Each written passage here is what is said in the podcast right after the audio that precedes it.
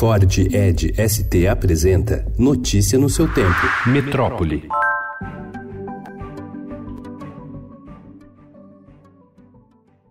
Foi-se o tempo em que as memórias familiares ficavam restritas apenas aos álbuns de fotografias. Já existem no mercado empresas especializadas em oferecer serviços para preservar a história familiar, não somente através de livros, mas também de canções e até documentários em vídeo, com qualidade de cinema.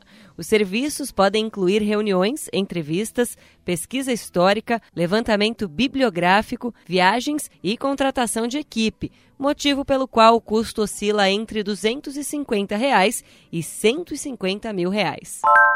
A prova da primeira fase do vestibular da Unicamp abordou temas contemporâneos e atuais, como a discussão sobre o machismo no futebol, queimadas em florestas e o incêndio na Catedral de Notre Dame. O gabarito oficial do teste de 90 questões de múltipla escolha será divulgado nesta quarta-feira. Daili de Matos, coordenador do cursinho Objetivo, disse que a prova seguiu formato parecido ao do Enem, com questões abordando assuntos modernos, mas que exigiam conexão com os conteúdos escolares.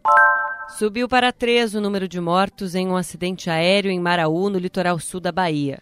O ex-piloto de Stock Car, Tuca Rocha, de 36 anos, teve a morte confirmada na manhã de ontem.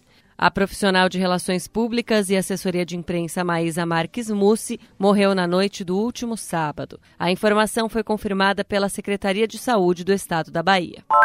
A Universidade Federal de Alagoas informou ontem ter identificado o navio que seria responsável pelo vazamento de óleo no litoral do Nordeste. O nome da embarcação e a sua bandeira não foram divulgados. O cargueiro teria partido da Ásia em direção à África. A UFAO revelou que os dados coletados serão encaminhados ao Senado Federal no próximo dia 21, quando haverá uma audiência pública da comissão externa que acompanha as investigações.